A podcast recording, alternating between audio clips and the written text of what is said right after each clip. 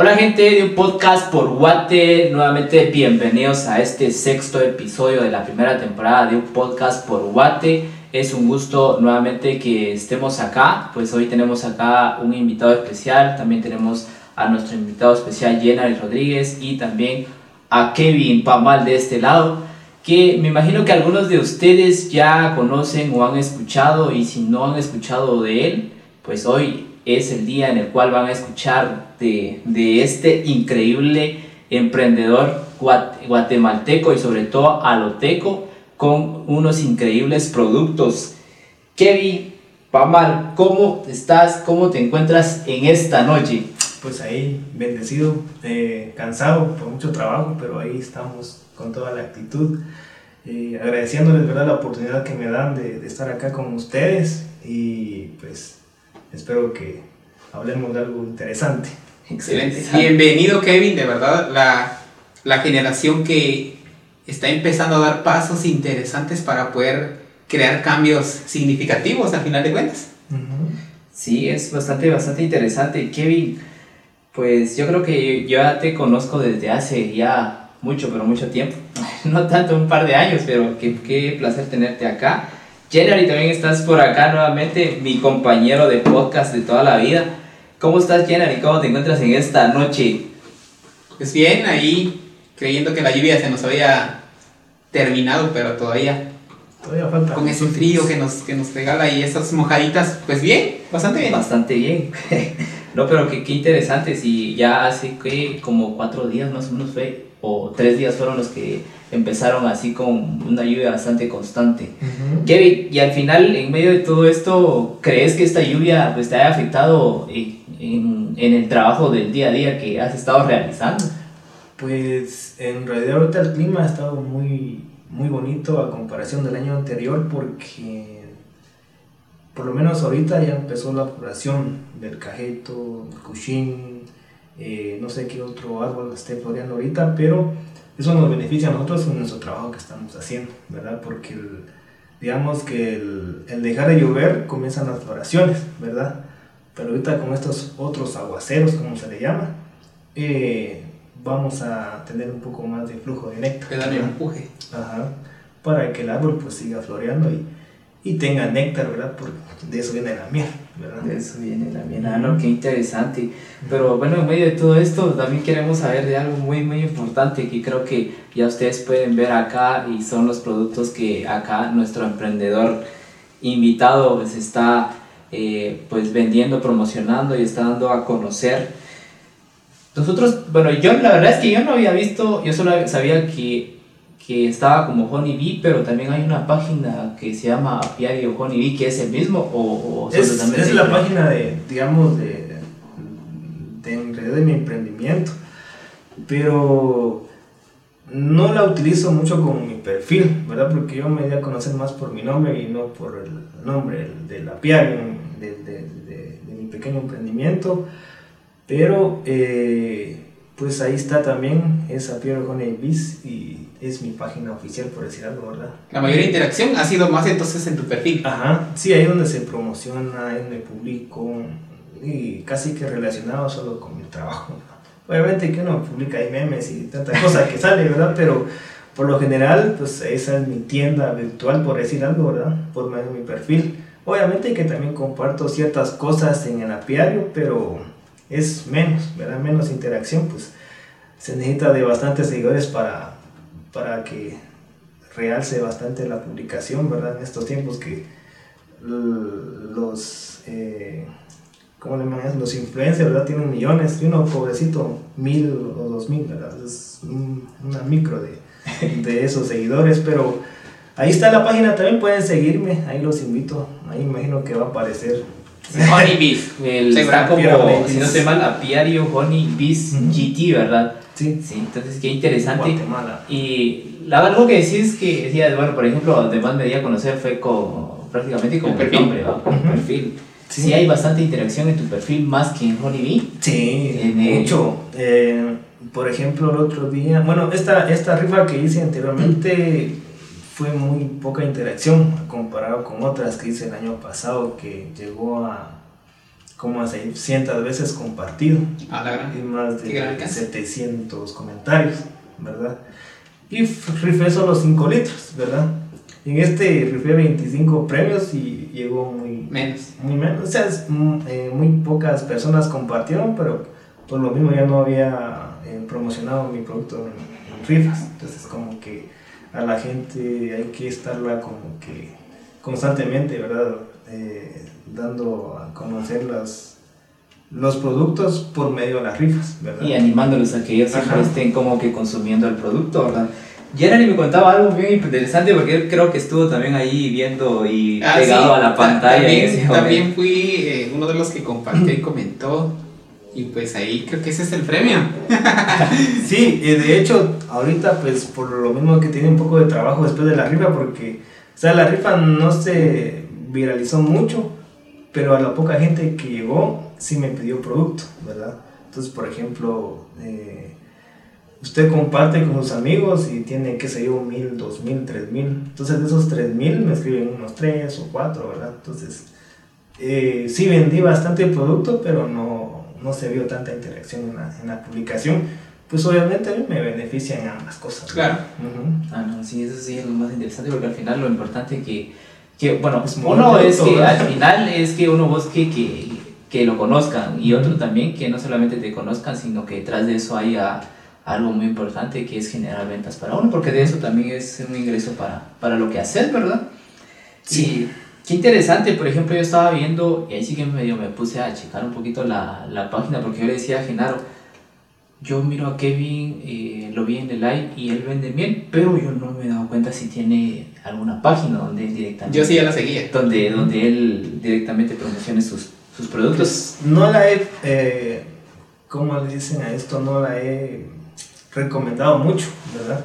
Por lo mismo de que casi que por mi perfil vendo, ¿verdad? Y, y, ahorita llegué a los 5000 amigos y estoy pensando ya pasarme solo a una página, ¿verdad? Porque si abro otro, otro perfil es tener dos perfiles y cuesta mucho estar atendiendo los dos, ¿verdad?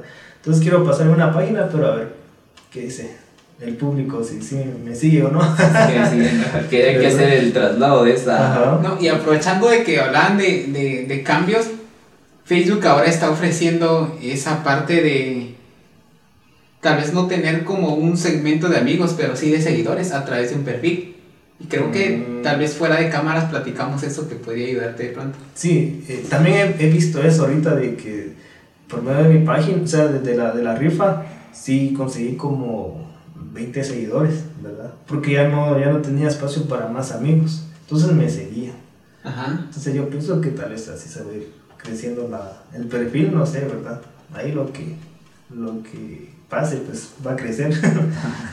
Qué interesante. No, pero sí es bastante bueno ver esa modalidad que está implementando ahora Facebook. Y al final el beneficio tiene que uno estar ahí, pues constantemente uno buscando de alguna forma llegar y ver si no funciona de una forma, pues hacerlo Buscar de, de otra. otra, ¿verdad? Y en medio de todo esto, ¿cómo es que Honey Bee? Porque yo creo que ya llevas un buen rato de estar en el, en el, en el ámbito del, de la miel, ¿verdad? Sí, yo empecé como a los ¿qué? 14 años, 15 años eh, a trabajar Hace con las abejas. Tengo, tengo 28 años, entonces ya son como ¿qué? 14, 15 años. lo Ah, ya es un recorrido. Pues yo no, yo no regular, bueno, yo así, mi conocimiento es muy, muy escaso. Me imaginé que fue hace, ¿qué? Tres años atrás. Así, pero ahorita con eso que decís, ah, la verdad sí es un... Sí, yo tuve con, con el que me di a conocer fue por un reportaje de prensa libre, me acuerdo. Eh, fue hace como 5 años, pienso yo, 4 años. No tengo la fecha exacta. Pero eh, por medio de eso, pues comenzó, ¿verdad? Ya un emprendimiento ya como que más eh, formal. Porque yo lo tenía como un hobby, ¿verdad? De- trabajaba siempre con las abejas, pues en una empresa que se dedicaba a la producción de miel, exportamos a otros países, ¿verdad? Pero por mala administración, pues la, la empresa, pues, eh, quebró, por decir algo, ¿verdad? Ahorita todavía existe, pero es muy pequeña, a comparación como estaba en ese entonces. Pero por medio de, de mi trabajo y la intención de tener algo propio, ¿verdad? Eh, comencé con, con la idea de tener mis propias abejas. Entonces desde ahí comenzó la aventura, ¿verdad? Comencé con dos cajitas, después con cuatro, con seis, con diez, ahorita tenemos eh, 50 y vamos este año por medio a, por las 100, ¿verdad? Entonces, eso sí está... Qué interesante porque uno a veces eh, cuando está empezando y pocas personas lo conocen, tienen esa percepción de pronto de que uno no sabe lo que está haciendo o algo escondido por ahí que pueda tenerlo, porque ahorita que mencionas de que ya son 14 años y que ya hay una producción de 50 cajas y más la que tenés por ahí, entonces, pues si te das cuenta, creo que ya es algo que va sumando o algo que podría decirse que ya se va expandiendo. De pronto absorbes la empresa que quebró, la, la levantas. Pues esa es la intención, tener mi propia empresa, ¿verdad? Eh, tanto producción como distribuir, distribuir a consumidor final, ¿verdad? Porque eh, ese es el negocio rentable, ¿verdad? Porque no muchos tener intermediarios. Sí se dedican a la producción, ¿verdad?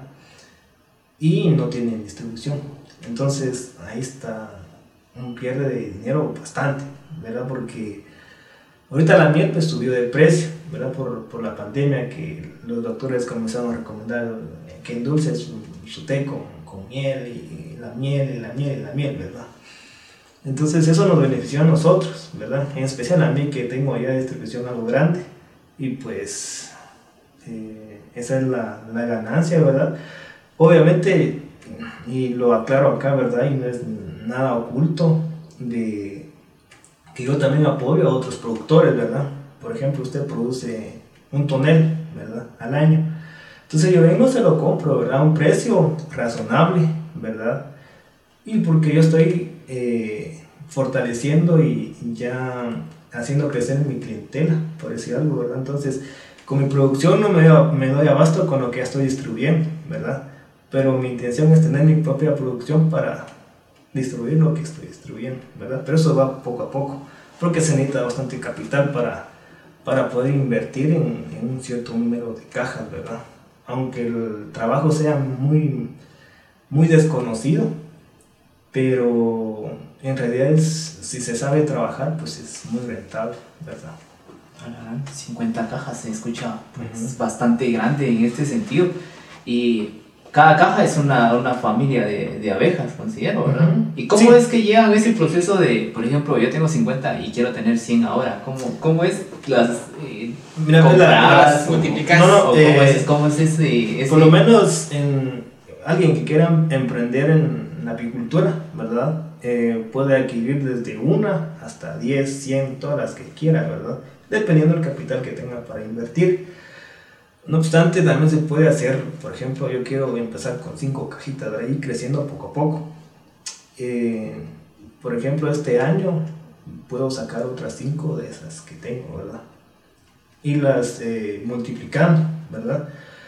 Y así es, es como se va creciendo, ¿verdad? Obviamente hay que invertir en material porque también el material hay que comprarlo, ¿verdad? Entonces existen talleres especialmente para la apicultura, ¿verdad?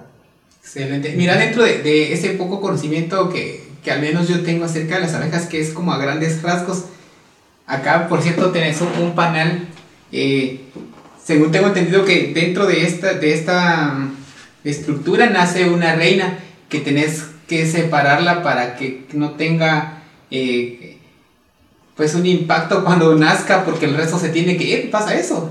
Sí. Y es así como su más... Existen dos, lo que pasa es que la abeja actúa por instinto, ¿verdad? Ella, a pesar de que no tiene un cerebro como nosotros que piensa, ¿verdad? A veces es más inteligente que nosotros. Definitivamente. Porque ella trabaja en, en conjunto, ¿verdad? Eh, existen tres individuos dentro de la colonia. Obviamente esos tres trabajan para una sola función que es reproducirse, eh, sobrevivir, ¿verdad? Recolectar comida, ¿verdad? Que sirve para, para todos los días. Y, y obviamente ellos no, saben también de que están beneficiando al medio ambiente, ¿verdad? Pero eso es otro tema.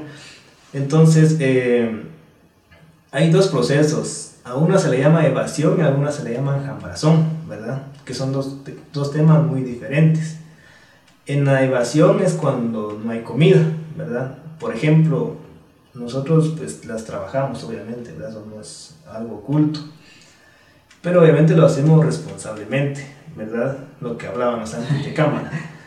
Entonces, eh, nosotros venimos y aprovechamos la producción de miel, ¿verdad? Pero nosotros tenemos el compromiso de cuidarlas y darles comida cuando no hay en el ambiente, ¿verdad?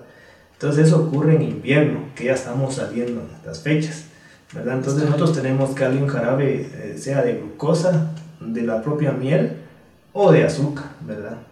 Independientemente eh,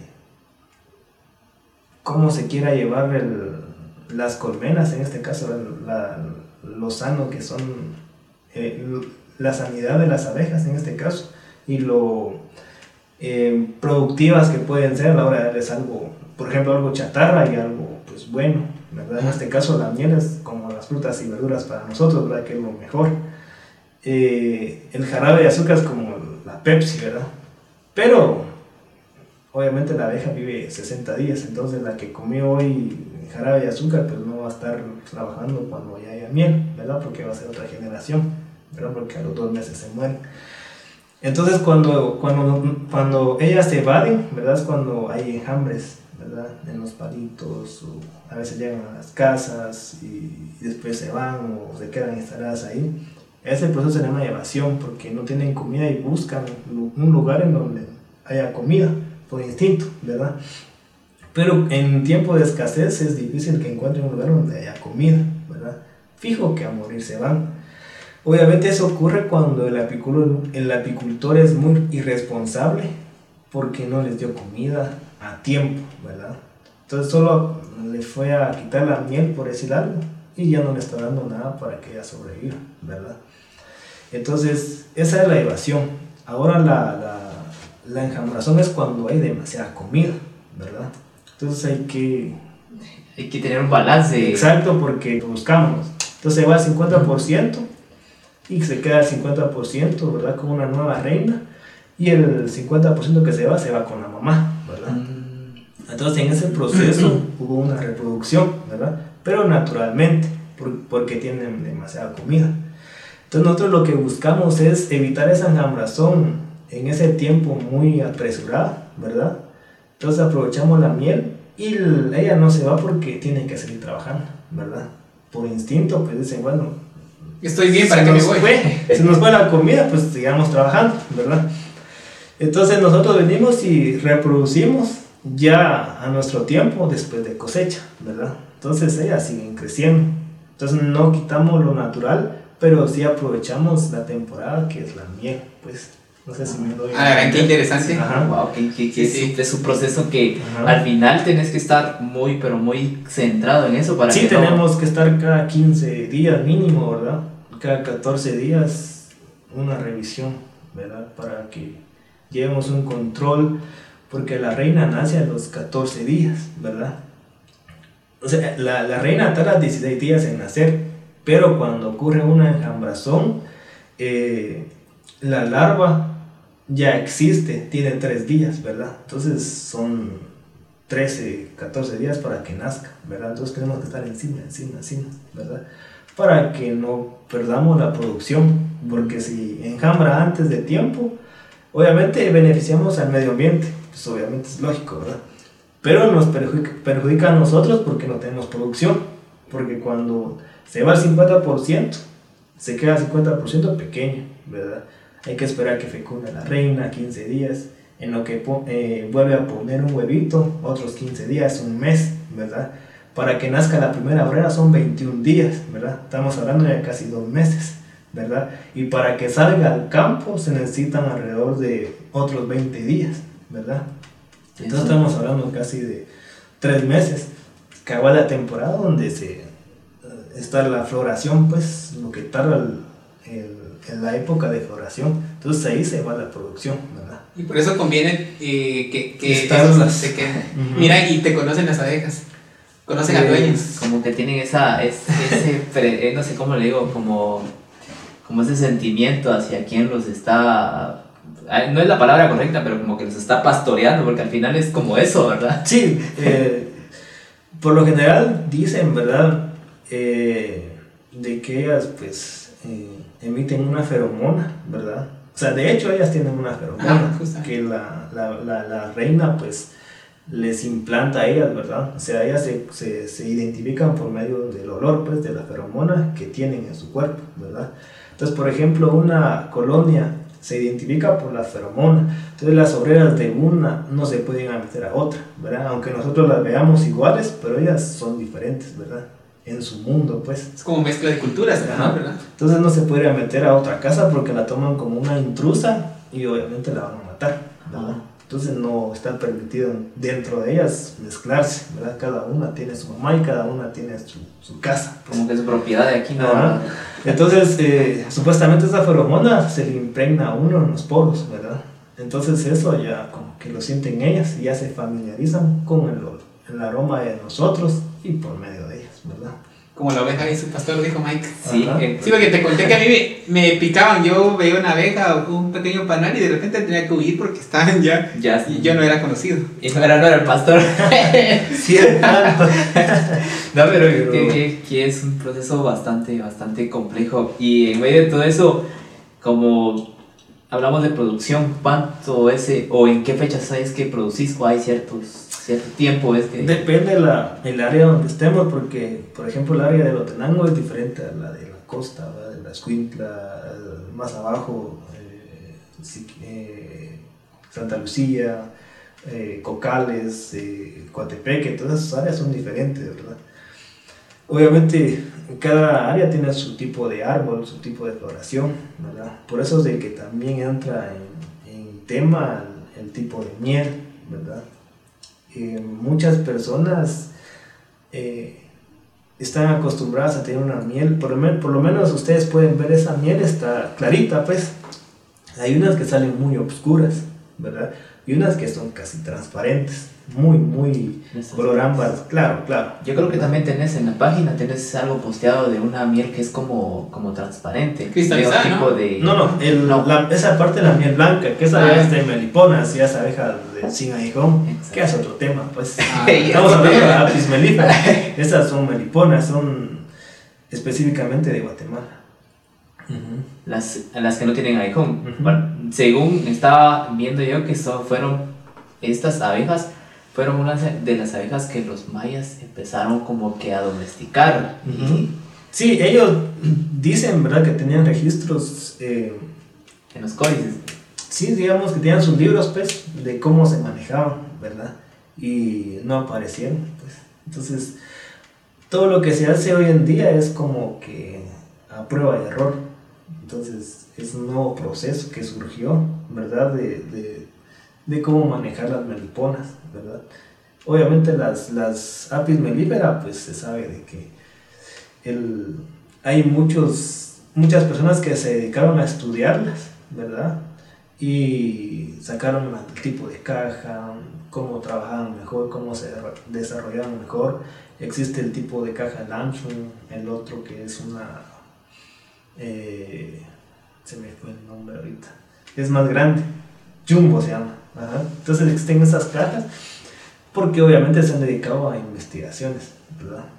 Entonces nosotros siempre vamos con la intención de crear nuevos manejos, nuevas técnicas para que se hagan, para que ellas se desarrollen de una mejor manera y a nosotros no nos cueste pues eh, tanto estarlas trabajando. Y la producción me imagino que también mejora al momento de poder mejorar tus procesos y estar... eh, ahí sí que como vos sos el que estás ahí en el campo constantemente, mirás qué funciona, qué no funciona. Y, Sí, eh, por lo menos eh, hay muchas personas que no, no realizan lo que yo hago, pues, ¿me entiendes? Cada uno tiene sus técnicas, cada uno dice, no, yo así me funciona y así lo hago, y se casan con eso. Y yo siempre estoy como que abierto a, aprender de usted, pues, usted me da una idea, yo la pongo a, a ver qué pasa, ¿va? Entonces, así es como que uno va ampliando su conocimiento también y no encerrarse a una sola técnica. ¿verdad? Eh, para reproducción existen un montón de técnicas, ¿verdad? Entonces yo realizo las que me funcionan más y las que veo que son más factibles para la abeja y para mí, ¿verdad? Entonces son cositas que uno va viendo ahí, va aprendiendo cada día. wow, pero. Sí, totalmente sorprendido. Sorprendido. sorprendido. Y así como, como, como esto que nosotros podemos ver acá, que es, eh, es como un panal o algo Es así. un Es un panal. panal, ¿verdad? Es un panal de miel. Es que cuando, por ejemplo, cuando no sabes mucho, bueno, no sabes casi nada de, de abejas, difícilmente puedes definir correctamente las cosas. Así como esos también están, a, digamos, a la venta. o- Sí, ahorita que empezamos la producción, pues obviamente nosotros eh, siempre nuestra, nuestro lema va a ser calidad, presentación y- higiene, ¿verdad? Entonces nosotros, pues obviamente la calidad va a ser 100% natural. No les digo orgánico, pero puede llamarse orgánico, pero obviamente hoy en día es muy difícil producir algo orgánico porque fumigan, abonan y aplican un montón de, de insecticidas, herbicidas en el campo, ¿verdad? Entonces quiera o no quiera, pues la planta siempre va a dar algo residual en mínimas cantidades, pero siempre llega, ¿verdad? Obviamente no es dañino para el ser humano, pero por eso es que no se le puede llamar orgánico, ¿verdad? Y la persona que venda una miel orgánica, por ejemplo, está mintiendo porque hoy en día casi que es imposible, a menos de que esté metido en medio de Petén, aunque Petén está muy talado, pero digamos que no haya ningún cultivo La probabilidad, probabilidad es menos, ¿verdad? De, un cultivo en donde fumiguen, abonen, ¿verdad? Mínimo unos 10 kilómetros a la redonda. Entonces ahí estamos como que asegurando de que sea una miel orgánica. De lo contrario, Difícilmente. por lo menos esta miel la considero medio orgánica, ¿verdad? Porque yo la produzco en, en, en el último terreno, ¿verdad? Del volcán, de las faldas del volcán de agua. Para arriba es solo montaña, ¿verdad? Ahí nadie toca, nadie trabaja. Pero por abajo están los cabetales, Sí. están los sea, cultivos. tienes medita y mitad. Entonces podría decirle es, es medio orgánica, ¿verdad? Porque Sí, sí. o sea, uno está consciente de que no es 100% orgánica, pero sí es 100% natural, o sea, no lleva ningún adulterante, eh, no se le aplica nada que, que digamos que sea azúcar, por ejemplo, ¿verdad? Entonces, eh, esta es 100% libre de, de, de contaminación también, por decir algo, ¿verdad? Y, y de adulteración, que es lo más que- importante. eso que, que mencionabas de, de que en las faldas del volcán de agua, De fuego. de, de fuego, ok, de fuego ya estoy cambiando. De, de agua escuché yo que digo. Sí, bueno, bueno, Bueno, creo que, dos. creo que te va a tocar instalar una ya en sí, el volcán de fuego. Los otros de agua 50 también. tienen que ser ahí. Bueno, de- la las faldas de un volcán. De un volcán, ok. Porque cuando, cuando uno compra una botella de miel, regularmente uno dice, bueno, esta miel la, pro- la- la- fue, fue un proceso de producción de abejas y, y ya, entonces, pero cuando compras esto te das cuenta de que del panal lo tenés. Y yo, yo no había visto al menos una presentación donde tenga el panal y la abeja. Ahí se los voy a mostrar para que la puedan ver. La verdad sí, está sorprendente y creo que hasta me puedo comer. Lo, Sí, pueden destaparlo y pueden degustarlo. Para que... esto es nutritivo. el- Sí, el- miren, la, la miel es más que un endulzante, es más que mm, para aplicar en los panqueques todas las mañanas, ¿verdad? O sea, la miel dice que se debe de, consumir todos los días. Porque, ¿Por qué? Porque tiene los, los 22 aminoácidos que el cuerpo necesita, tiene vitaminas, antioxidantes, aminoácidos, eh, calcio, zinc, entonces tiene muchas propiedades que el cuerpo de una u otra forma pues va aprovechando todos los días, por eso se debe consumir todos los días. La miel no es milagrosa, ¿verdad? Aunque a veces uno la consume y le quita la tos, pues casi que instantáneamente, pero no es el chiste, pues, sino que uno debe de consumirla todos los días para tener mejores defensas, para estimular el sistema inmunológico, ¿verdad? Que ahorita se necesita bastante por esto de la pandemia. Entonces, eh, la miel es, es, es algo muy Es nutritivo. un producto que indispensablemente tiene que estar todos los días en tu mesa. Exacto. Sí, porque algo que decía él bien interesante. ¿Para qué utilizas la miel? Uno, para los panqueques. Y ahorita Y- existe un montón de mieles en los supermercados, ¿verdad? Y no es por mala publicidad, pero eh, son adulteraciones, pues, ¿me entienden? O sea, la miel nunca vence. ¿Por qué? Porque tiene un proceso que se le llama, em, bueno, es como un antibacteriano, ¿verdad? Y ella misma se autopreserva, ¿verdad?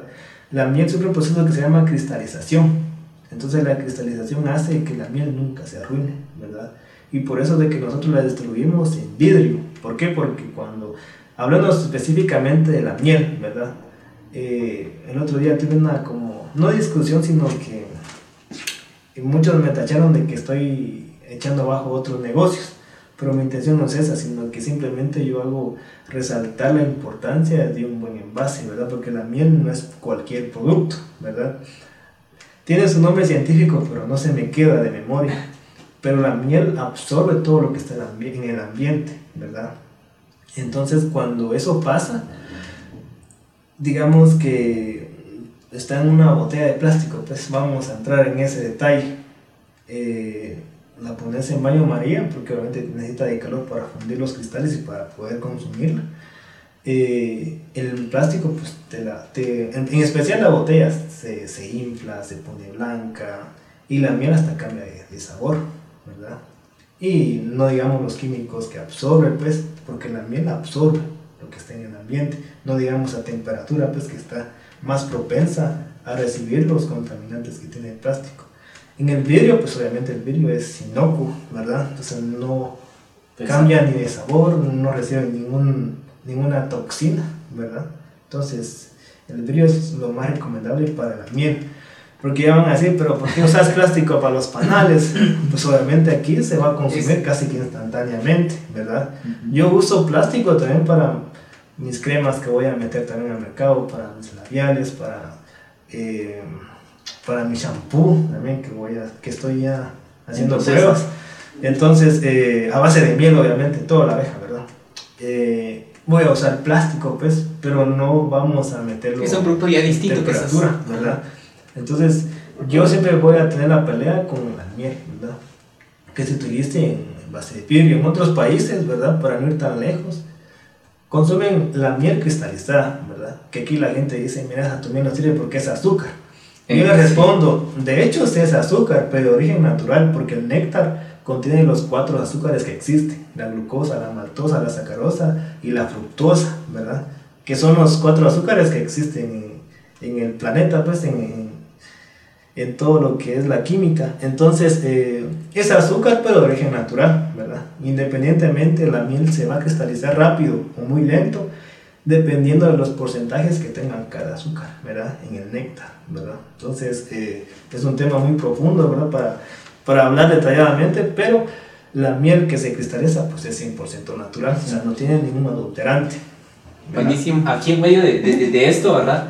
Si te das cuenta, vas al supermercado, porque por ejemplo aquí en mi casa consumen bastante, bastante miel, mi mamá. Y yo le platicaba, justo le platicaba de vos, mire, mamá, a esta persona hay que comprarle miel porque él depende de la miel que es 100% natural. Compre. Sí, compre ese producto porque es, muy de Y, y, aparte de eso, nosotros hemos comprado, por ejemplo, en un supermercado acá de la localidad, compramos una, una miel, después compramos otra en la tienda. Pero yo me he dado cuenta que todas este, estos eh, ositos de miel, vaga la redundancia, siempre vienen a veces unos que son más claros, pero todos vienen así. No es como que, por todas ejemplo. traen fecha de vencimiento. Y la miel nunca vence. Entonces ahí está dicho, ¿verdad? De que no es natural. Kevin, yo estaba dando, me estaba dando cuenta de algo bien, bien interesante que mencionaste con respecto a la presentación y la importancia del consumo de tu producto. Porque creo que cuando uno tiene eh, la idea de emprender, muchas veces lo que quiere es vender. Entonces, y, y, hace cualquier cosa uno con el recurso que tenga al alcance para, para vender. Pero si te das cuenta, algo que yo realmente admiro de, de, tu persona eh, es de que nos estás mostrando de que primero estás apoyando a alguien más cuando, cuando tenés un, un, rebalse, digamos, de, de clientes o, o, una demanda grande. Y la otra es de que lo, el envase que no solo lo proteges, pero no solo estás vendiendo un producto que no va alterado, sino que también estás vendiendo un beneficio. Y creo que es algo bien importante para, para vender al día de hoy, porque la mayoría de veces lo que quieren es vender, pero creo que te has enfocado mucho en presentación, pero sobre todo vender un beneficio, porque acá ya mencionamos de que hay, hay cosas que pueden beneficiar al organismo. Exactamente, sí, porque al final te das cuenta que comparas también con las mieles que venden Así que en el mercado, ah, incluso la tonalidad. Y el envase que decías también que es de vidrio, sí cuida totalmente las propiedades Un dato muy, importante, bueno, no importante, pero gracioso, pero nosotros antes consumíamos igual, a veces pasaban señores acá, porque a veces comprar miel que era así eh, totalmente casi que artesanal era un poco complicado y eran unos señores que pasaban vendiendo. Sí. Eh, igual, En la igual. casa también compraba. Igual Sí, en, en unos como unas botellas como tipo de vino y que si mi mamá compraba y le pasó que a mi mamá porque se le había como cristalizado decía que no era no era buena miel y, y una vez vino y calentó una cebolla eh, con agua y metió el, el, el envase de, de vidrio y ¡prua! tronó. Entonces, para, para, me imagino, no sé cómo, cómo mirás en ese caso, qué solución pues, podemos, Lo que pasa es que, mira, pues el, el, el vidrio también depende de que... de qué temperatura puede resistir, me imagino. Sí, y la calidad del vidrio también, porque por lo menos en mi caso la compro en, en una empresa de Guatemala que es, es envase nuevo, ¿verdad? Entonces eh, la he puesto a altas temperaturas y aguanta el vidrio, o sea, he hecho muchas Resistente. pruebas, es, es resistente, es de calidad. Ahora las botellas que son recicladas, pues obviamente algunas pues no van a aguantar por lo mismo, porque están diseñadas solo para tener el licor, pues, o sea, no, no están diseñadas para recibir temperatura. En cambio, estas están diseñadas para también recibir temperatura. Y, y también estamos asegurando de que no lleve ningún contaminante, porque es nuevo, ¿verdad? Y de hecho, a pesar de que son nuevas, nosotros la- las esterilizamos, se llama, ¿verdad? O sea, la- le- las lavamos aún con agua caliente, ¿verdad? Para, para poder eliminar toda bacteria o, o suciedad que lleve. Mira, y el que te compra, por ejemplo, eh, te dice, te compra por primera vez, ahora tiene un envase tuyo. Pero si quiere una nueva, Sí, estoy tratando la manera de puede como rellenar. Como un tipo Sí. de ciclo, un ciclo de Ajá, reciclaje. Un ciclo de reciclaje, ¿verdad? Entonces, por ejemplo, usted se compra un vaso, ¿verdad? Cuando usted lleva su vasito, va, se lo puedo llenar y automáticamente le descuento dos quetzales, ¿verdad? Del costo del envase, ¿verdad? Y el vidrio, pues, es un costo también que se descuenta a la hora de que usted lleve su envase, ¿verdad? Entonces, eh, se le da un nuevo, pues obviamente el vidrio se puede reciclar cuantas veces uno quiera porque nunca pierde por Sí. calidad y siempre va a estar en un buen estado, ¿verdad? Wow, eso es un círculo, círculo de calidad, ¿no? Ujú. Porque Sí. al final es trata la manera de Sí, y otra de las cosas también de la temperatura, eh, se me olvidaba, eh, la miel no se puede calentar a altas temperaturas también, tiene que ser una temperatura menor de 60 grados, ¿verdad? Si la excedemos, si el, agua está a punto de ebullición, ya empieza a perder propiedades, si la calentamos demasiado. Sí, porque por ejemplo en este caso era, era estaba caliente el agua, Ujú. pero uno no sabe en realidad cuánta temperatura puedes eh, darle. Sí, el- el- yo lo, lo que le digo al cliente, mire, caliente agua y cuando sienta que está demasiado caliente, sáquela y meta la botella, ¿verdad? Hasta que se enfríe. Y si no se le descristalizó, haga otra vez el proceso hasta que quede líquido, ¿verdad? Porque no se puede poner el agua a la estufa y que empiece a, a- a hervir y, y meter la botella.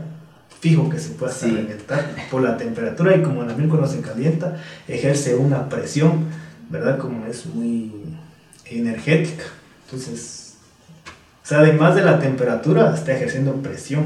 Sí. La miel hasta ha explotado toneles, imagínense eso, ¿verdad? Toneles, ¿no?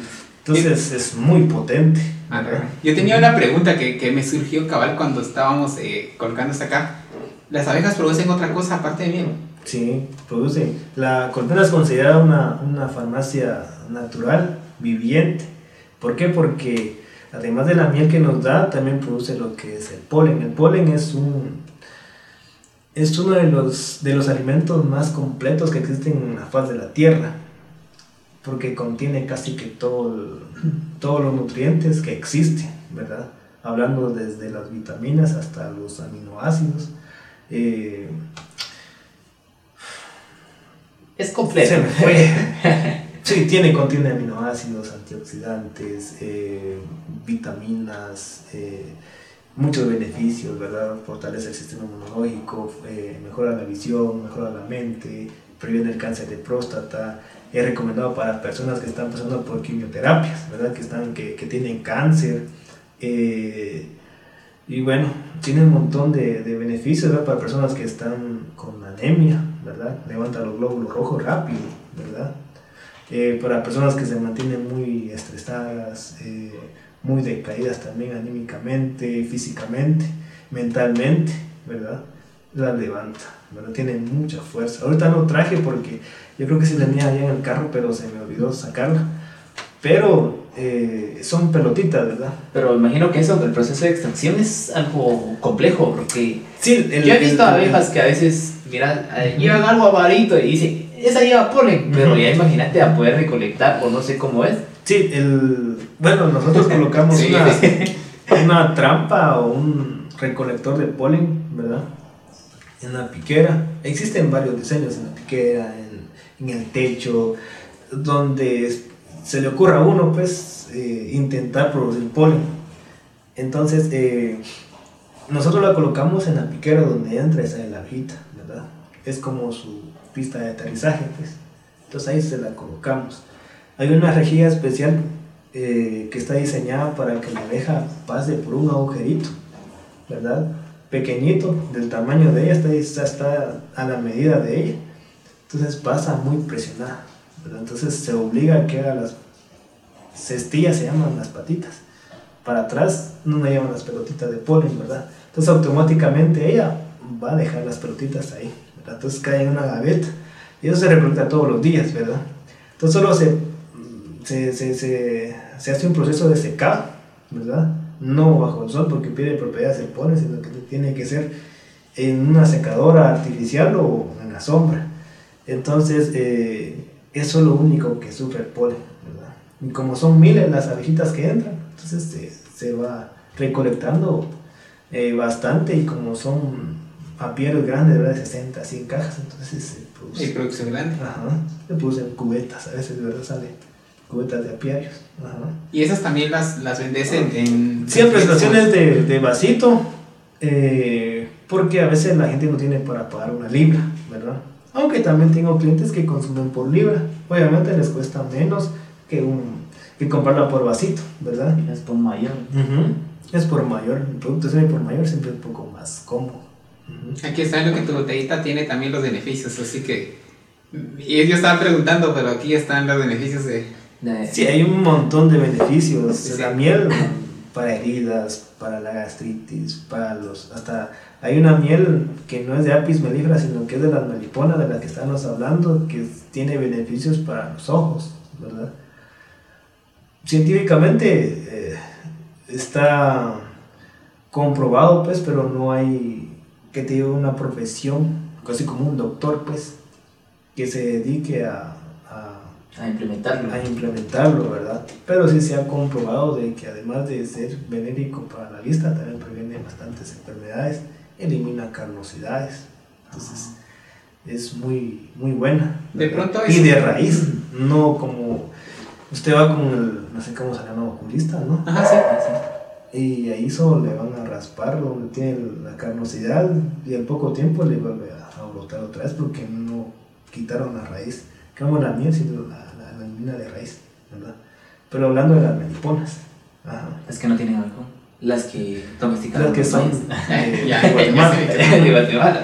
No, y, y en medio de todo esto, tenemos aquí algunos productos, pero imagino que tenés más. Tengo variedad de productos, además del polen, también lo que producen las abejas es el propóleo. El propóleo viene de la resina de los árboles, ¿verdad? El propóleo es, es como, como ver la cera, pero más viscoso, más pegajoso. Y si viene del pino, pues huele como a ocote, a, a resina, ¿verdad? Pues obviamente de ahí viene. Obviamente la abeja le agrega enzimas, le agrega miel, le agrega polen, ¿verdad? Pero son mezclas que ellas hacen dentro, ¿verdad? Entonces nosotros ya lo recolectamos, ¿verdad? También hay recolectores especiales para, para, el, para el propóleo. Y ya nosotros pues, ya lo hacemos por medio de tintura, se le llama. Entonces ya digamos que el, el propóleo no se puede consumir así como tal, como sale de la colonia, sino que nosotros tenemos que tener un proceso, ¿verdad? Para diluirlo y ya se pueda consumir. Eso se consume por medio de goteritos, ¿verdad? 10, 15 gotas al día, ¿verdad? Y eso lo que hace es fortalecer las vías respiratorias, limpia los pulmones, ¿verdad? Es anticancerígeno, ¿verdad? Para personas que fuman es muy bueno, ¿verdad? Obviamente no para que sigan fumando, pues, Que- para para pues Para tienen restaurar tos, todo lo que- ajá, si tienen tos eh, infecciones de garganta es muy bueno. Y también elimina parásitos ¿verdad? la Helicobacter pylori la salmonella no sé, no sé cómo se llama pero son parásitos muy fuertes que no cualquier medicina los, los puede eliminar. Y es un tratamiento largo dos tres meses para eliminarlo y el propóleo lo hace Y ese lo pueden conseguir. digamos, Sí, también. Sí, ahorita no lo traje por lo menos que no. Más que todo venía del trabajo, ¿verdad? No pude traer Eh, todo. poner lo que todo. quería, pero sí lo puedo. Igual ahí en mi perfil, en la página también aparecen, ¿verdad? Los productos. Ahí pueden meterse y, y ir a ver qué. A ir a echar ¿Qué su les parece? vueltazo. Sí. Bueno amigos de un podcast por Guate, ya casi que estamos en la recta final de este podcast y la verdad es que es interesante todo lo que acá nuestro amigo invitado Kevin Pamal hace con las abejas y todas las bondades que, que ellas dan a través de la, de la miel. También algo, recordarles que nos pueden escuchar en Apple Podcast, también en Spotify y también, ¿cuál es el otro? Se me ha olvidado ahorita. Apple Podcast, Spotify y Google Podcast. Así que, bueno, denle like a la página y eh, vamos a dejar acá los links abajo de la página de Honey Bees. También el perfil de, de Kevin para que ustedes vayan y échense el vueltazo ahí. También consuman sus productos que al final son bondades que, que también necesitamos en nuestro diario vivir. Gerard, Por supuesto, y dejen un comentario por allá, ya saben que le pueden escribir y pues ahí les va a responder dándoles el catálogo de productos que tiene y sobre todo es un beneficio que se está vendiendo. Realmente creo que es interesante no solo vender algo, sino que también vender algo que le va a hacer funcionar a alguien.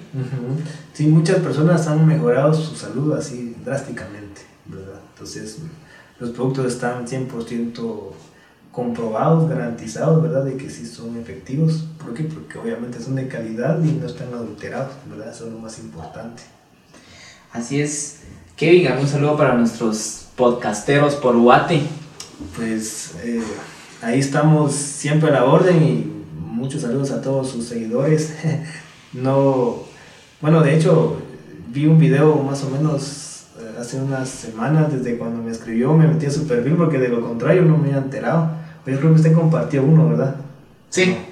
Bueno, no sé por medio de quién me enteré de que ustedes estaban haciendo podcast y ahí usted me contactó, ¿verdad? Entonces ahí un saludo a todos. eh, sigan la página de, del podcast, no sé cómo se llama. Podcast por Guate. Podcast por Guate. Ahí estamos. Bueno amigos, chao. Bendiciones.